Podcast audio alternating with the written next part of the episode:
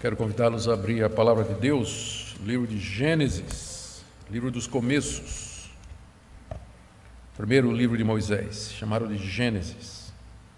Nós vamos ler capítulo 1, nós vamos do verso 3 até o verso 13.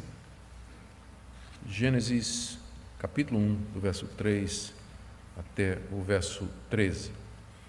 Então Deus disse: haja luz e houve luz. E Deus viu que a luz era boa e fez separação entre a luz e as trevas. Deus chamou a luz dia e chamou as trevas noite. E houve tarde e manhã o primeiro dia. E Deus disse: Haja um firmamento no meio das águas e separação entre águas e águas. E Deus fez o firmamento e a separação entre as águas debaixo do firmamento e as águas acima do firmamento. E assim aconteceu. E Deus chamou ao firmamento os céus. Houve tarde e manhã, segundo dia.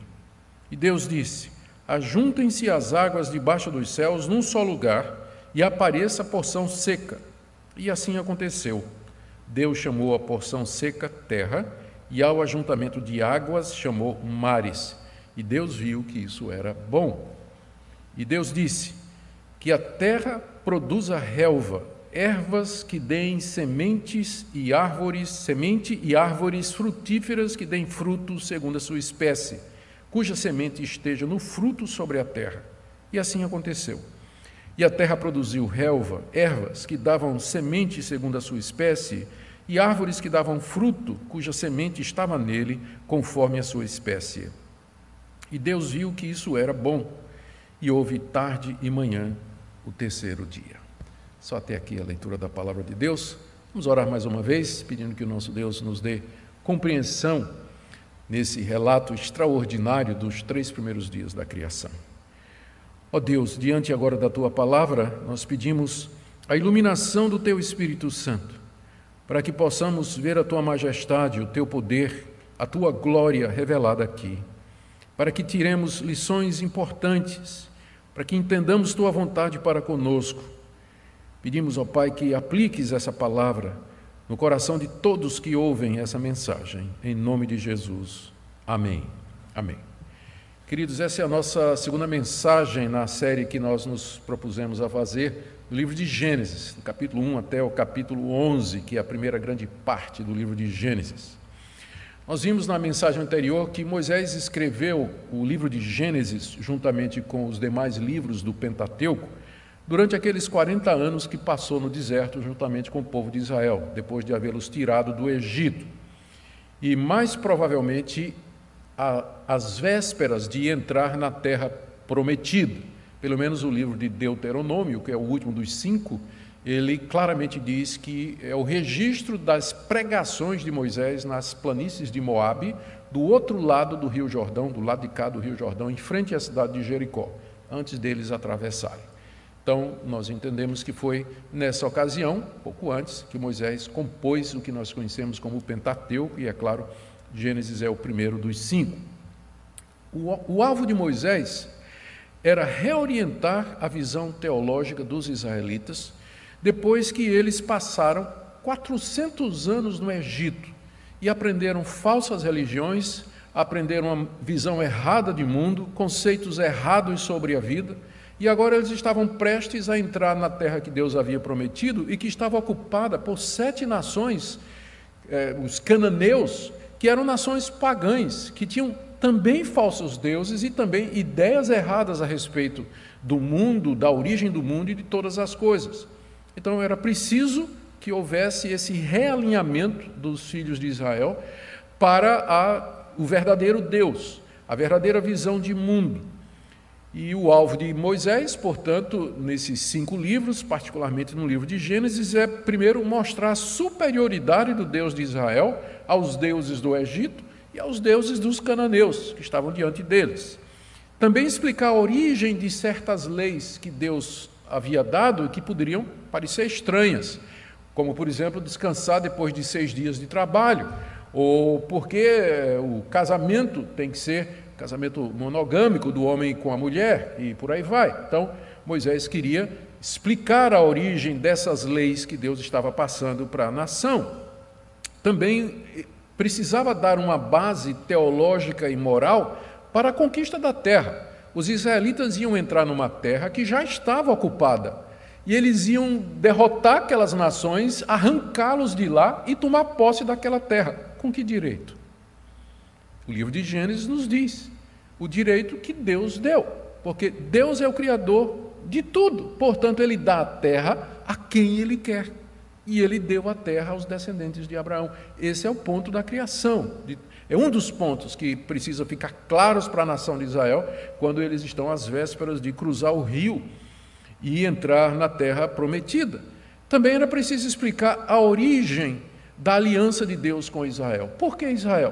Por que não com o Egito? Por que não com a Mesopotâmia? Por que não com uh, outras nações uh, uh, tão conhecidas e poderosas daquela época, como a Síria, por exemplo? Por que exatamente Israel? Isso é o que Moisés trata no livro de Gênesis. Ele mostra a origem de todas estas coisas e a base de todas estas coisas. Nos dois versos iniciais que nós vimos no domingo anterior, Moisés descreve a criação do mundo pela palavra de Deus e nos revela alguma coisa sobre Deus e sobre o mundo que nós mencionamos.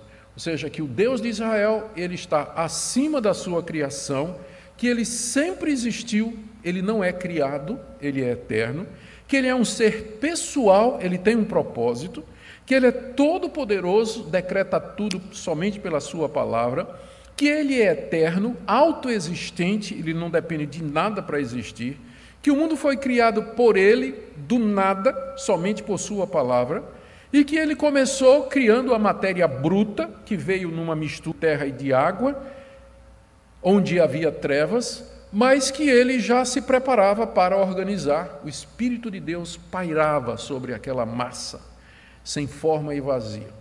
E, o, e agora, o que vem na sequência, no texto que nós lemos, é o relato que Moisés faz de como em seis dias Deus formatou aquela massa, a tornou habitável e preencheu com vida, inclusive com a vida humana. Essa é, é, é a sequência do que nós vamos ver. Antes de entrar no texto, deixe fazer algumas observações preliminares. Existem muitas questões sobre os dias da criação que não podem ter resposta decisiva do texto, muito, por mais que nós quiséssemos, como por exemplo a idade da terra, ou se são dias de 24 horas ou não. Nós vamos encontrar teólogos comprometidos com todas as opções de interpretação que nós encontramos aqui, gente boa mas que divergem sobre algumas questões que não consideram essencial para o relato de Gênesis. Pessoalmente, eu creio que o que nós temos aqui são dias de trabalho humano, dias de 24 horas. Muito embora eu reconheça que existem dificuldades com essa interpretação, mas se nós vamos tomar o texto no seu próprio valor, ele se apresenta como história e ele quer ser entendido de maneira simples e direta, como eu vou falar aqui o meu, ou a, a minha abordagem ao, aos dias da criação, ela, ela decorre de alguns pressupostos meus, que eu queria deixar claro aqui. Primeiro, eu creio que Gênesis foi escrito por Moisés para ser lido como história, não como mito, não como lenda, não como uma fábula, não como uma parábola, não como uma analogia e não como uma ilustração. Moisés está escrevendo prosa mesmo, está, está relatando fatos esse é o gênero literário do relato do, dos dias da criação. E isso em contraste absurdo aos outros relatos de criação que já havia naquela época ou até antes, onde é, seres monstruosos saem do caos de, da água e lutam entre si, surgem os deuses e aí eles procuram dominar o mundo. Havia já vários relatos da criação ah, que tinham origem nesses povos pagãos, que certamente Moisés conhecia. Lembra que Moisés ele foi educado no Egito. E diz, ah, no livro de Atos é dito que ele foi educado em toda a ciência e sabedoria do Egito. Ele sabia esses relatos. O relato de Gênesis, em contraste com esses relatos, que vocês podem ler, está disponível na internet para quem quiser ver, é absurdo. O livro de Gênesis é simples, ele é claro, ele é direto, ele conta como história. Esses relatos são lendários, míticos, é óbvio a diferença. É só você ler e você percebe. Então, a minha abordagem é que o que nós estamos lendo aqui é história, é algo que aconteceu como está sendo dito. Segundo, Moisés escreveu da perspectiva do observador. Ele não se propõe, nem podia, dar uma explicação científica de como essas coisas aconteceram. Ele está está descrevendo o que pareceria a alguém que estivesse plantado ali na terra, olhando os céus como uma grande tela e as coisas acontecendo diante dos seus olhos. Então ele fala como um narrador, alguém que está observando. O todo o texto é da perspectiva do narrador. Terceira coisa é que a audiência primária de Moisés eram os israelitas, à beira do Rio Jordão, nas vésperas, na, na véspera de atravessar para a conquista. Então nós temos que manter isso em mente. Quem Moisés tinha em mente quando ele escreveu isso? Quem era a sua audiência pretendida? Eram os seu povo, os israelitas, depois de 400 anos lá no Egito, povo que precisava entrar na terra, precisava de respostas, precisava de base para o que ia acontecer. Isso é importante quando a gente for interpretar o texto em vários pontos. Outra, outro pressuposto que a gente tem que ter quando vai ler é que Moisés queria ser entendido. Moisés queria ser entendido. Ou seja, o texto quer dizer aquilo que Moisés está dizendo. Nós não vamos procurar aqui chifre em cabeça de cavalo, procurar uma, um significado oculto por detrás das, das, das, letras ou das palavras de Moisés, porque qual o interesse de Moisés em fazer um relato velado ah, eh, dizendo coisas que na verdade não significavam o que elas são, mas apontando para outras realidades. Ele queria ser entendido. Então isso significa que a nossa interpretação ela vai sempre optar pela leitura mais simples. O que é que o texto está dizendo? Qual é a leitura natural do texto? Então é assim que ele deve ser lido. Agora, é evidente que Moisés fez um relato muito bem elaborado. Eu vou citar apenas dois pontos para vocês perceberem como esse relato é bem elaborado. O primeiro é que existe um paralelo nos dias da criação. Nos dias, como se fossem duas colunas, cada coluna tendo seis dias. Na primeira coluna, vocês têm os dias 1, 2 e 3, onde Moisés relata como Deus preparou o ambiente, ele faz separações, ele cria o que é básico e aí, na segunda coluna, você, tem os dias 4, 5 e 6, onde Deus enche a terra, que ele formatou nos três primeiros dias, com vida análoga. Então, por exemplo, no dia 1, ele vai criar a luz e vai separar das trevas, e no dia 4, que é o correspondente na outra coluna, ele vai criar o sol, a lua e as estrelas. E assim sucessivamente. Então, existe um paralelismo óbvio no relato mostra então que Moisés ele está fazendo um relato cuidadoso, elaborado. Ele não está só dizendo as coisas da sua cabeça. Outra coisa que a gente percebe que aqui é um relato muito bem pensado é que os seis dias da criação eles seguem o mesmo padrão. Deus comanda alguma coisa, aquela coisa acontece. Deus dá nome àquela coisa, em seguida declara que o que foi feito é muito bom e termina dizendo que houve o fim daquele dia, tarde, manhã, dia tal. É, são cinco coisas. É o mesmo padrão em todos os seis dias. Então, embora Moisés esteja narrando de maneira simples, como observador, ele faz isso de maneira cuidadosa, de maneira cuidadosa. Então, isso tudo a gente vai levar em consideração à medida que a gente faz a leitura e interpretação dessa passagem. Vejamos então o primeiro dia. Nós vamos ficar só nos três primeiros dias, porque eh, nós vamos saboreando devagar, né? Vamos né? São só 11 capítulos, né? então a gente vai devagar aqui para render. Então, primeiro dia, versos de 3 a 5, Deus cria a luz e a separa da terra. Ele começa o padrão, né? Deus comanda a existência da luz, verso 3. Então Deus disse: haja luz. Então, esse então aqui significa, depois de ele ter criado a massa, que era sem forma e vazia, e que o Espírito de Deus se movia sobre as águas, então, o então indica a sequência. Né? Depois de Deus ter feito a, a massa primordial, né, caótica, ele agora começa a ordená-la. E a primeira coisa é a criação da luz. Nós não sabemos se decorreu algum tempo entre os versos 1 e 2 e o verso 3. Os versos 1 e 2, eles falam da criação do, da massa, né, da matéria-prima, por assim dizer. E aí no verso 3, Deus começa a ordenar, organizar aquela massa. Então, alguns teólogos, para explicar aquilo que a ciência insiste em dizer que a Terra é muito antiga, eles dizem que pode haver aqui um gap, pode ter havido um, decorrido milhões de anos entre os versos 1 e 2 e o verso 3. A gente pode afirmar isso com certeza? Absolutamente não. É impossível que isso tenha acontecido? Também não é impossível. Como eu disse, tem questões aqui que não adianta os crentes trazerem para procurar resposta, porque não é esse o alvo de Moisés. O alvo de Moisés é mostrar como tudo começou, apontar para Deus como a origem de todas as coisas, que ele fez tudo do nada, pela palavra do seu poder. O tempo decorrido entre esse ponto e esse outro aqui, não, aparentemente não interessa para Moisés. Não, é, é uma resposta que a gente não, não vai ter. Vou voltar para isso mais adiante. Mas se tiver um lapso de tempo, então é provavelmente nesse espaço aqui. O alvo de Moisés, ou o ponto de Moisés, é que Deus, com Sua palavra, ele ordena a luz à existência. Disse Deus: haja luz, e a luz começa a existir. Paulo cita essa passagem na segunda carta aos Coríntios, capítulo 4, verso 6, como uma analogia do novo nascimento ou da regeneração. Segundo aos Coríntios, capítulo 4, verso 6, Paulo disse assim: Deus que disse: "Das trevas resplandeça a luz", ele está se referindo a esse versículo. Ele mesmo resplandeceu em nosso coração para iluminação do conhecimento da glória de Deus na face de Jesus Cristo.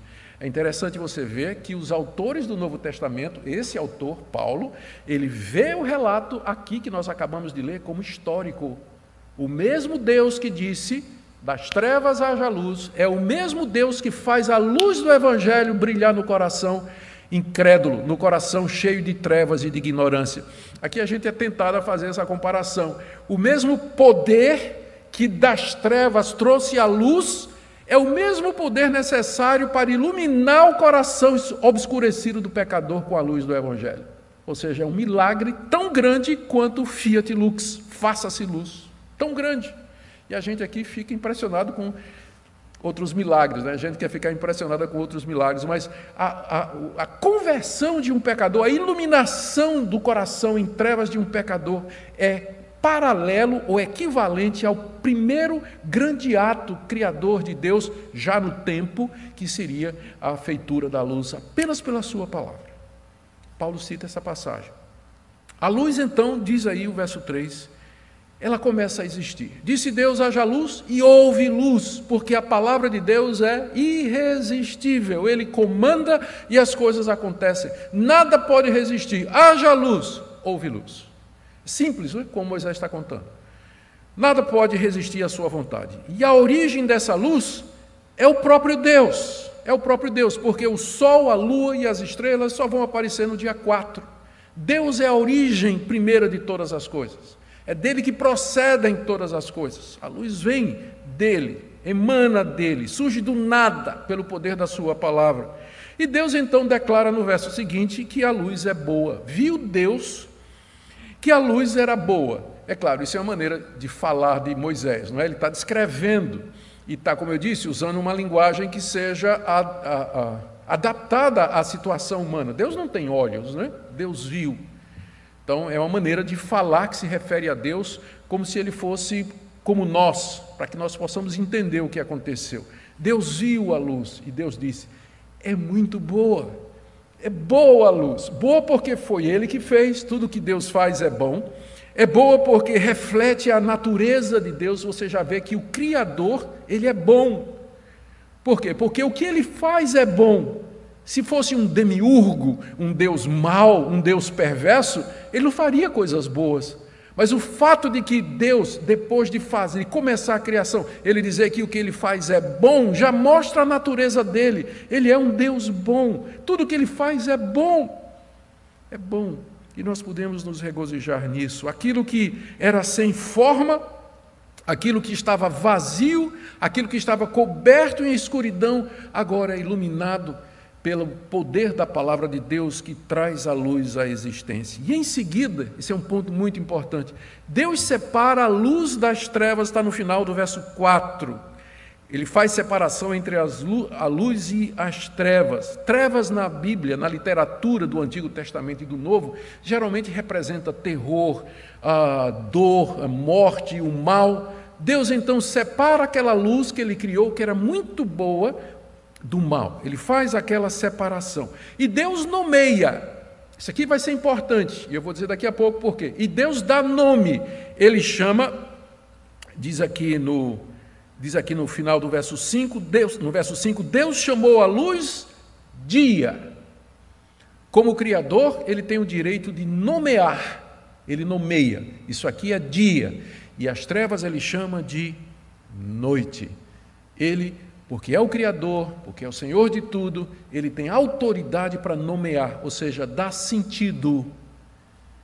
Dar sentido. É isso que você é. É isso que você é manhã e noite. E assim termina o primeiro dia, como ele diz aqui no final do verso 5: houve tarde e manhã o primeiro dia. E é claro que esse primeiro dia ele é marcado não pelo sol, pela lua e pelas estrelas, que só aparece no dia 4, mas pela alternância entre a luz que emana de Deus e as trevas. Isso vai acontecer durante os três primeiros dias. A noite se passa, nasce o dia. Isso, inclusive, é a base da forma hebraica de ver o dia. Os hebreus, eles marcavam o dia diferente de nós. A gente geralmente considera o começo do dia quando o sol nasce, não é? Mas para os hebreus, ah, o dia começa quando o sol declina, seis da tarde. É o começo de um novo dia. Começa com as trevas e depois é que vem a luz, seguindo exatamente o padrão da criação. Primeiro tinha trevas e depois Deus criou a luz. Por isso que ele fala aqui: houve tarde e manhã o primeiro dia. O segundo dia, está no verso 6 a 8, Deus cria o que é chamado aqui de firmamento e formata as águas, faz uma separação entre as águas. Deus então cria o firmamento, verso 6. E Deus disse: haja um firmamento no meio das águas e separação entre águas e águas. Então, nós uh, já vimos que uh, as águas, juntamente com a matéria, trevas, estava tudo misturado nos versos 1 e 2. Deus agora começa a organizar. Primeiro, ele separa luz e trevas, cria luz e separa das trevas. Agora, ele faz separação entre as águas, criando o que é chamado aqui de um firmamento. Ele comanda que as águas ele comanda, é, perdão, que apareça isso que é chamado de firmamento, pela sua palavra. A palavra firmamento, ou conceito de firmamento aqui, é alguma coisa dura, extensa, como se fosse uma abóboda, né? uma cúpula e é o que pareceria a Moisés se Moisés estivesse ali em pé, vendo as coisas acontecer. De repente, não é aquela confusão de águas e Deus faz surgir uma coisa que separa as águas de cima das águas de baixo, como se fosse uh, uma placa, alguma coisa dura, sólida. Deus ordenou e assim aconteceu, como diz o verso 6, e assim se fez. No verso 7, nós lemos que Deus então separa as águas com esse firmamento. Ou seja, isso que Deus cria, que é chamado de firmamento, é uma divisão entre as águas para separar as águas em duas partes. As águas de cima, que a gente sabe significa as nuvens, as nuvens são carregadas de águas, e as águas de baixo, que são as fontes subterrâneas. Trata-se então esse firmamento da nossa atmosfera. Era isso que Moisés estava vendo, é a criação da atmosfera onde ficaria acima as nuvens e embaixo da própria terra os mares, os rios e as correntes subterrâneas. E Deus então nomeia essa divisão, diz aí o verso 8: Deus chamou a isso de firmamento, de céu.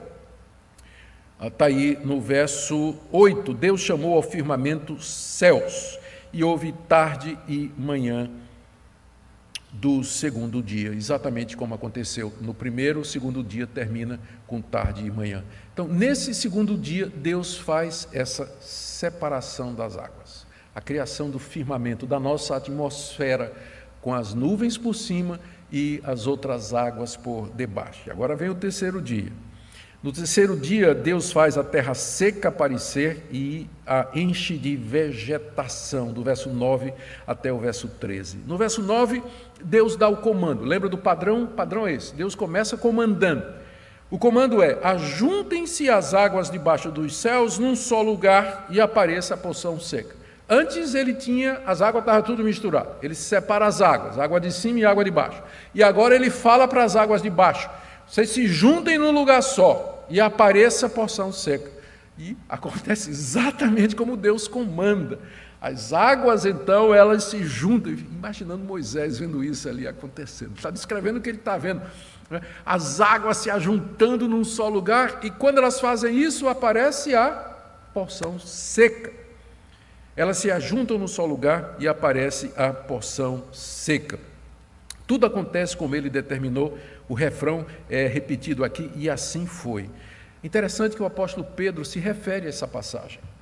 Se você abrir seu Novo Testamento, lá na segunda de Pedro, capítulo 3, verso 5, o apóstolo Pedro ele diz assim: Os céus existem desde muito tempo, e a terra surgiu da água, e através da água pela palavra de Deus.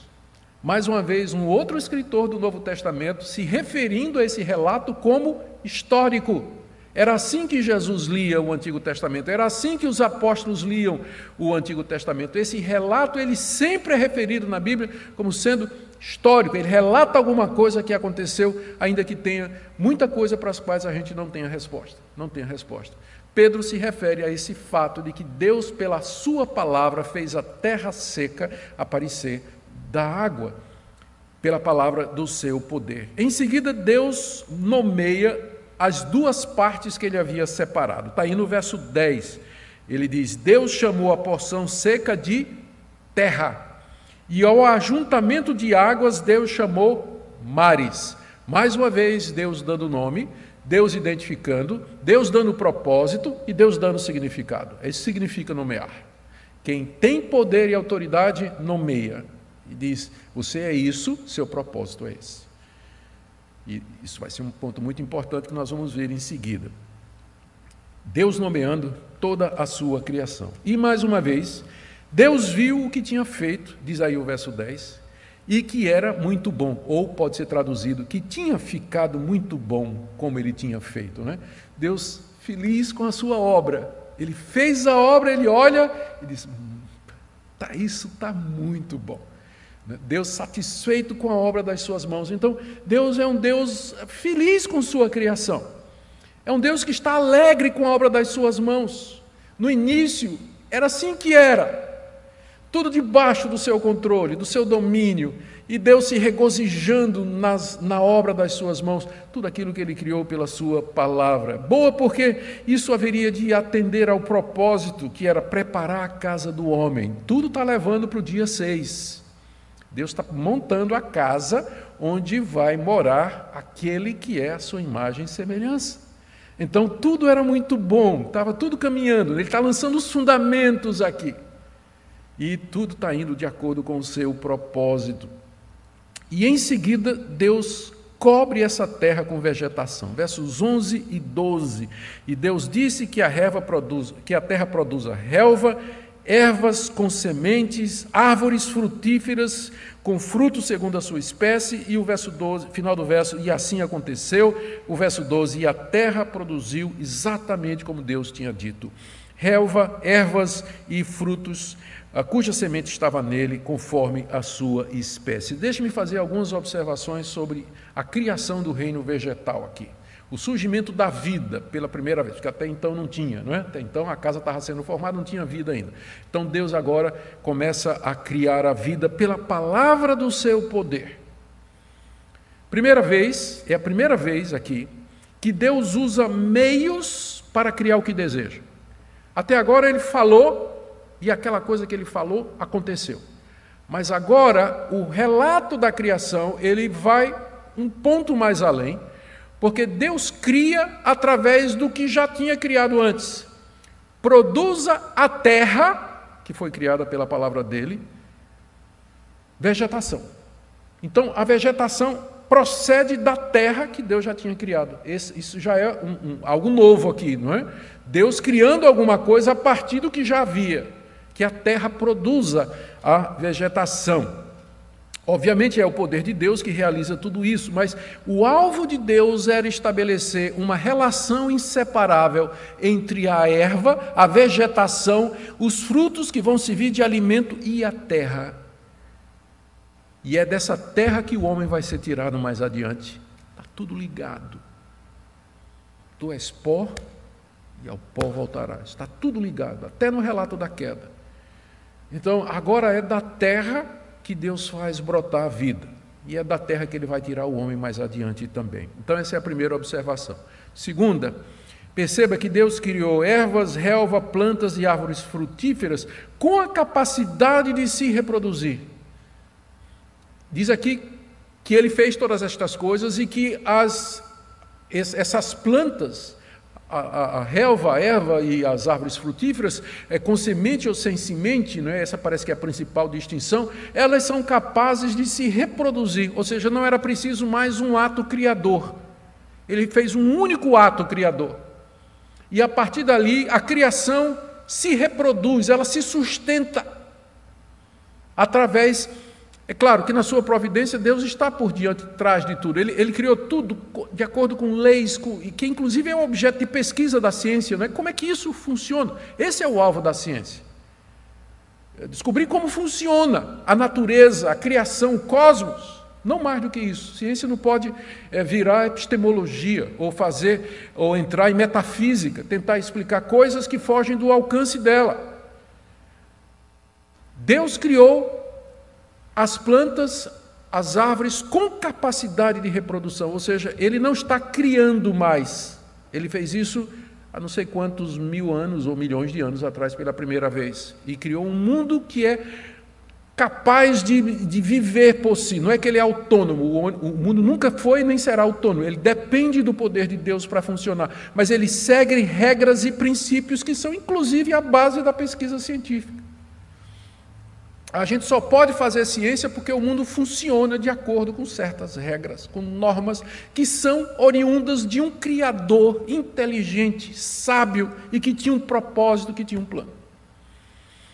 Terceira observação aqui sobre a criação da vegetação é que Deus criou as plantas com capacidade de se reproduzirem segundo a sua espécie. Isso é dito três vezes nesses dois versículos, nos versículos 11 e 2. Isso é, na criação, Deus estabeleceu a capacidade de reprodução, e essa reprodução seria segundo a mesma espécie, tipo uva vai produzir uva, tomate vai produzir tomate, coco vai produzir coco. Se reproduz, mas segundo a sua própria espécie. Obviamente, ah, não, tem, não, é preciso, nós não precisamos entrar aqui em, em confronto com evolução, se entendida como mudanças e adaptações daquilo que existe, uma vez que seja preservado da mesma espécie. Então, dentro de uma mesma espécie, há variações. Não tem só um tipo de tomate. Talvez Deus tenha criado um tipo de tomate. Mas criou com capacidade de adaptar-se, dependendo do clima, dependendo das circunstâncias, dependendo de uma série de outros fatores então, nós não temos problema com isso. Às vezes o pessoal acha que a gente é contra a ciência. Nós não somos contra. Não, não tenho dificuldade se você entender a evolução como sendo adaptação dentro de uma mesma espécie, que é aquilo que a gente chama de microevolução. É óbvio que existe. E foi isso que Darwin descobriu na ilha Galápagos, quando ele viu lá que o tentilhão ah, ele tinha um bico adaptado a, a, a um certo tipo de fruta durante uma certa época do ano, e que depois em outra parte da ilha o mesmo tentilhão tinha um bico diferente, adaptado a outro tipo de vegetação. Então ele é, concluiu que isso tudo era o resultado de um longo processo evolutivo, e a gente vai entrar nisso daqui a pouco. Quando chegar na criação do homem, a gente vai falar sobre isso. Mas já adiantando, não é? Não, o que Darwin eh, observou foi simplesmente adaptações dentro da mesma espécie. Tentilhões são aves e sempre foram aves. Eh, não, não era um dia um peixinho, uma piaba que estava no mar primordial, que criou pernas, saiu para a beira, beira do rio, de repente um dia sentiu vontade de voar, voar, saíram as penas, bateu asa, eis as aves. Não. Aves sempre foram. Agora, dentro delas existe uma enorme variedade que é decorrente de mudanças através do tempo, de adaptação e assim por diante. Nós não temos problema com isso. Tudo isso está aqui. Deus criou com essa capacidade de reprodução, de adaptação, essa variedade extraordinária que a gente percebe hoje no, no reino animal, vegetal. E Deus então, ele pronuncia, mais uma vez, que era tudo muito bom. Final do verso 12. E Deus viu que isso era muito bom. Era muito bom porque as ervas e as frutas serviriam para o sustento dos animais e do homem. Tudo está é muito bem planejado aqui. Tem um propósito. Isso vai servir para o sustento da vida. Tudo é feito com beleza, com ordem. E Deus olha e diz: muito bom. Um Deus feliz, né? Vou usar uma não, não quero, não, não me entenda mal. Um Deus orgulhoso da sua criação. Essa é a única forma de falar humana, né? Deus assim olha para a criação e diz: Puxa vida, tá bonito demais. Um Deus contente, feliz, alegre com aquilo que ele tinha feito, porque tudo que ele faz é muito bom. E assim termina mais um dia, verso 13: houve tarde e manhã o terceiro dia. Lembra que mais uma vez que quem estava marcando o final e o início de um dia era a luz que procedia de Deus, as plantas aqui que surgem, elas precisam de luz. E por enquanto elas são alimentadas pela luz que procede de Deus, porque a luz solar ela vem apenas no próximo dia. Deus aqui termina, esse foi o dia mais cheio, mas a obra de dar forma ao material e preparar o ambiente para a chegada da vida está terminado. E nos dois dias subsequentes, Deus, nos dias subsequentes, Deus vai preencher esse mundo agora habitável com peixes, aves, animais e finalmente o homem. É isso que nós vamos ver próximo domingo, se Deus permitir. Vamos terminar, vamos já para a nossa conclusão. O que, que Moisés pretendeu passar para os israelitas? Lembra, ele está dizendo isso aqui pensando nos israelitas, que estavam prestes a entrar na terra prometida. O que, que Moisés pretendia passar com esse relato e o que é que então essa passagem nos ensina hoje? Primeiro, só existe um Deus, que é o Deus de Israel, que tudo criou, a natureza, o cosmos, os seres vivos, tudo reflete a sua glória os atributos desse Deus, as qualidades desse Deus, quem esse Deus é, se percebe claramente desde o princípio do mundo pelas coisas que foram criadas. Deus deixou a sua marca na criação. Ele, tudo que ele fez era muito bom porque ele é bom. Tudo que ele fez era muito bonito porque ele é bonito. Tudo que ele fez é muito profundo e misterioso, como até hoje a gente não consegue explicar, porque Deus é profundo e misterioso. Tudo que ele criou tinha ordem, sequência e propósito, porque ele é um ser pessoal. A criação reflete quem é Deus. Glória de Deus. É isso que Moisés está dizendo aqui. O Deus de vocês, o Deus que tirou vocês lá do Egito, o Deus que vai dar essa terra a vocês, ele não é igual aos deuses desses povos. Mas ele é o único Deus verdadeiro, criador de tudo e de todos. Tudo que há foi criado por ele de maneira sábia, muito é muito boa, ou seja, existe uma ordem, existe um propósito, existe um sentido, existe um design no mundo. Mesmo os ateus materialistas, eles admitem que existe design, embora eles vão dizer que é apenas aparência de design. Eles vão negar. Para eles, tudo é resultado do caos, do acaso, de mudanças aleatórias que são escolhidas pela seleção natural para a sobrevivência da espécie mais apta e por aí vai. Mas eles mesmos admitem que, olhando assim, parece que existe propósito no mundo. É claro que parece, é porque existe mesmo. Há um design, há um objetivo em tudo isso. As relvas, as ervas, as plantas e as árvores foram feitas para alimento e sustento da vida. Tudo foi feito por Deus como local da habitação do homem nos três primeiros dias. Então há um design, há um propósito inteligente em tudo isso. Terceira coisa que, isso aqui é claro, Moisés está contrapondo a ideia do caos, do, da sorte, do azar, do acaso, que era o que caracterizava aquela visão de mundo daqueles povos, tanto dos egípcios como dos cananeus, dos sumérios, dos assírios, babilônicos. Terceiro, Deus é separado da sua criação. Isso está muito claro, porque ele fala e as coisas acontecem. O mundo não é uma emanação de Deus. Nos relatos dos mitos da criação, você vai encontrar, pelo menos em dois deles, que o mundo foi criado da seguinte maneira: pegaram o sangue de um Deus, misturaram com a terra, e aí, dessa mistura do sangue do Deus morto com a terra, surge toda a realidade. Ou seja, os antigos pagãos, eles, e também os pagãos modernos, eles misturam a realidade com o divino. O mundo seria uma emanação de Deus. Uma versão popular disso é, é muito bem percebida na, na voz daquele, daquele filósofo extremamente influente no mundo todo, Obi-Wan Kenobi, quando ele diz que a força né, mantém a galáxia unida, ela nos penetra, ela está presente em todas as coisas e essa é a filosofia dos sumérios, dos egípcios, dos babilônicos, dos cananeus, que os deuses faziam parte da realidade, que a realidade era Deus e deuses eram a realidade, que a gente chama de panteísmo. Mas a, o que Moisés está descrevendo aqui exclui qualquer forma de panteísmo. O mundo foi criado por Deus, não é uma emanação dele. Deus não é a alma do mundo, embora ele esteja presente na sua criação. Quarto, Deus tem poder sobre toda a criação, desde planta até os homens, porque Ele não somente criou tudo pela Sua palavra, mas Ele deu nome à sua criação. E no Antigo Oriente, nomear alguma coisa ou alguém denotava domínio sobre essa coisa ou sobre esse alguém. Na mitologia pagã, as águas eram símbolo de rebelião e de revolta. Vários relatos falam dos deuses surgindo da água revolta. Mas o Deus de Israel cria as águas, ele domina as águas, separa as águas, põe limites, águas em cima, águas embaixo, no meio firmamento, vocês se ajuntam aqui, separa da terra. É completamente diferente dos mitos da criação daquela época. Deus comanda, ele é senhor da sua criação.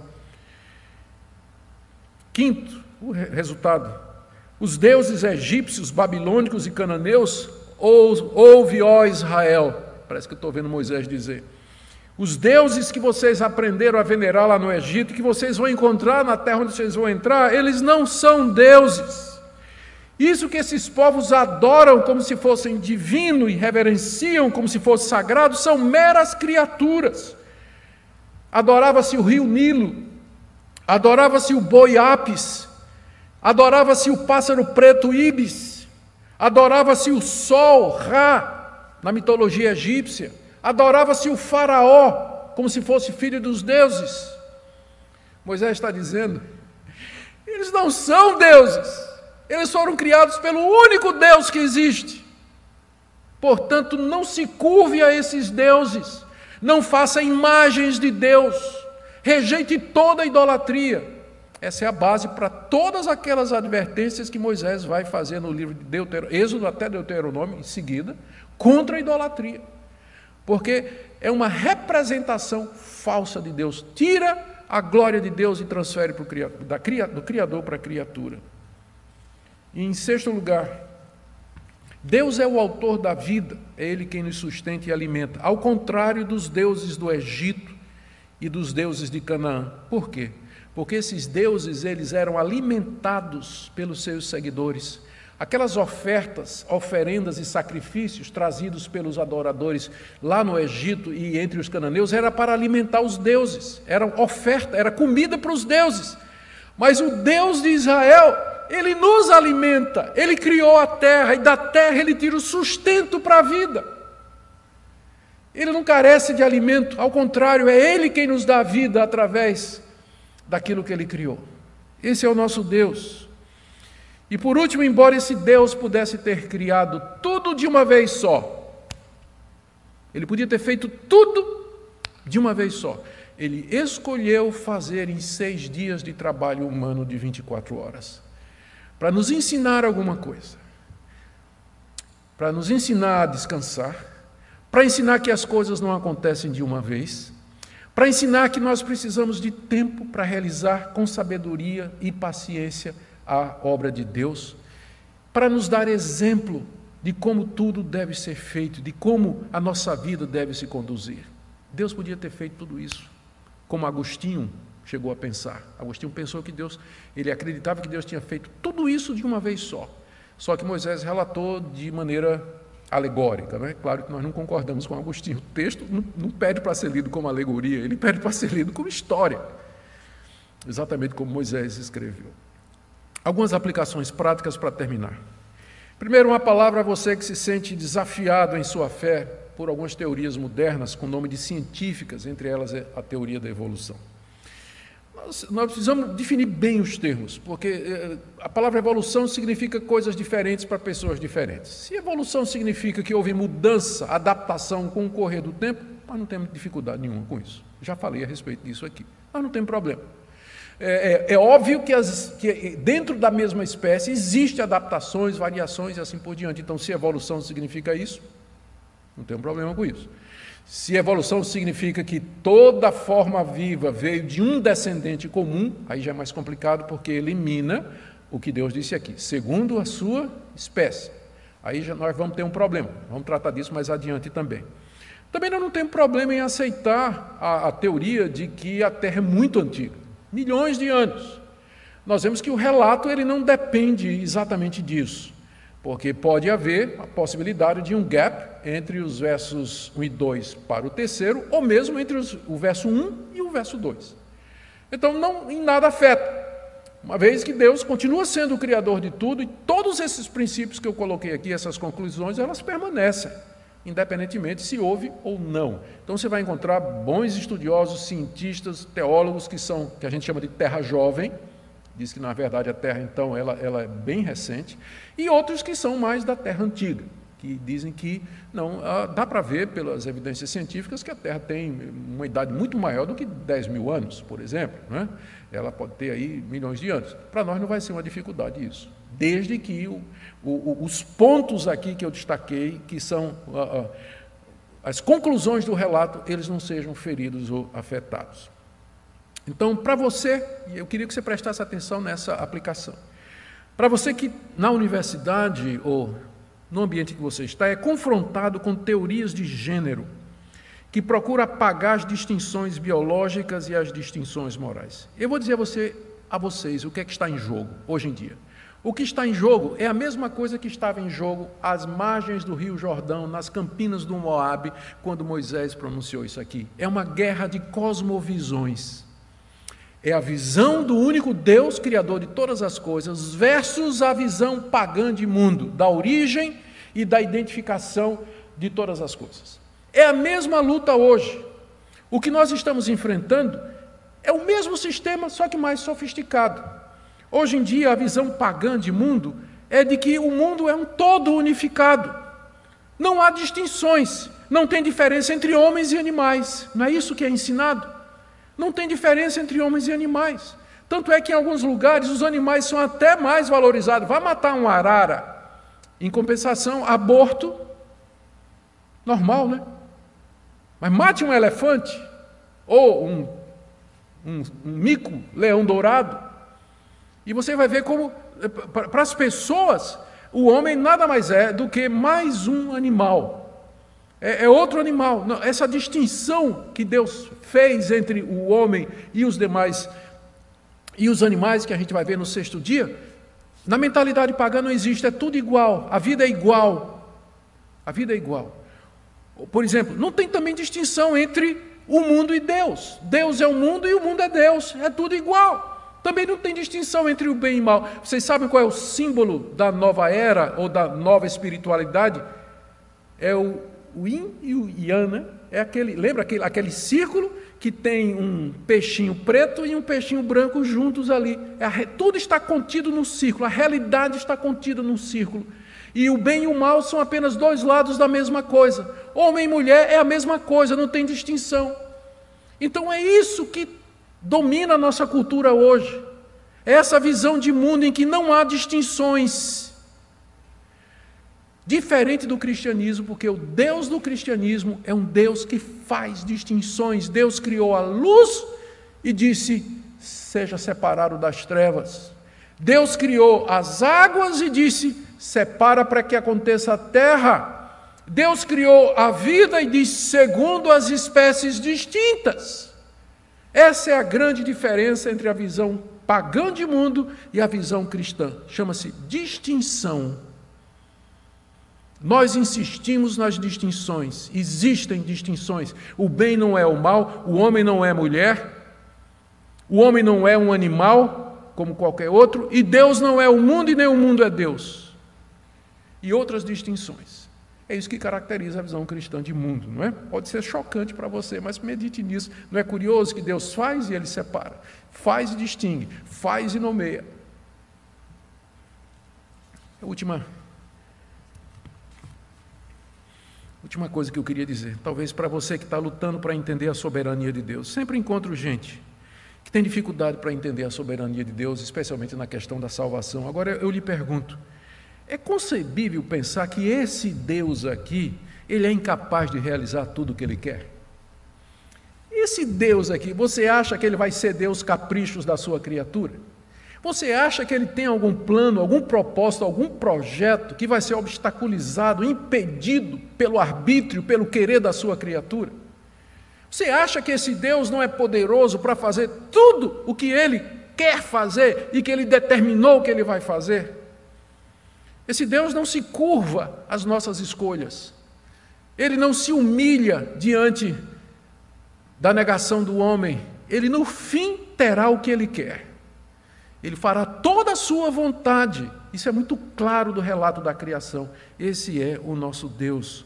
E aqui você tem uma razão pela qual Deus criou todas as coisas. Ele criou o mundo para nele o homem habitar, criou o homem para a sua glória, e séculos depois, e eu termino com isso. Séculos depois disso aqui, o próprio Deus pisou na terra que ele criou. Respirou o ar que ele tinha criado comeu do fruto da terra que ele tinha feito, na pessoa de Jesus Cristo. Aqui é a preparação do ambiente para que mais tarde o próprio Deus venha ao encontro da sua criação, na pessoa de Jesus Cristo. Tudo aponta para Cristo no final. Tudo isso aqui. Nós vamos tomar agora o cálice e vamos comer o pão, que são fruto da vegetação, o trigo e a uva que Deus fez. Ele nos alimenta e nos alimenta espiritualmente. Que Deus abençoe a vida de vocês, que essa visão da criação faça você ver a grandeza de Deus, que você se humilhe, se maravilhe diante da grandeza do nosso Deus e se submeta a Ele humildemente e sem condições. Oremos. Te damos graças, nosso Deus nos achegamos a Ti com o coração cheio do esplendor da Tua majestade, da Tua glória. Tu és grandioso, Tu és infinito, Tu és supremo, eterno, todo-poderoso. Não tem como descrever o Senhor. E te damos graças porque tivestes compaixão de nós, fizeste tudo tão bem, um plano tão maravilhoso. E agora, quando vamos comer do fruto da terra, do fruto da vide, e nós vamos celebrar a morte e a presença do teu filho aqui nesse mundo. Nós pedimos que o Senhor nos alimente dele, que o Senhor nos encha de alegria e de regozijo. É o que pedimos em nome de Jesus. Amém.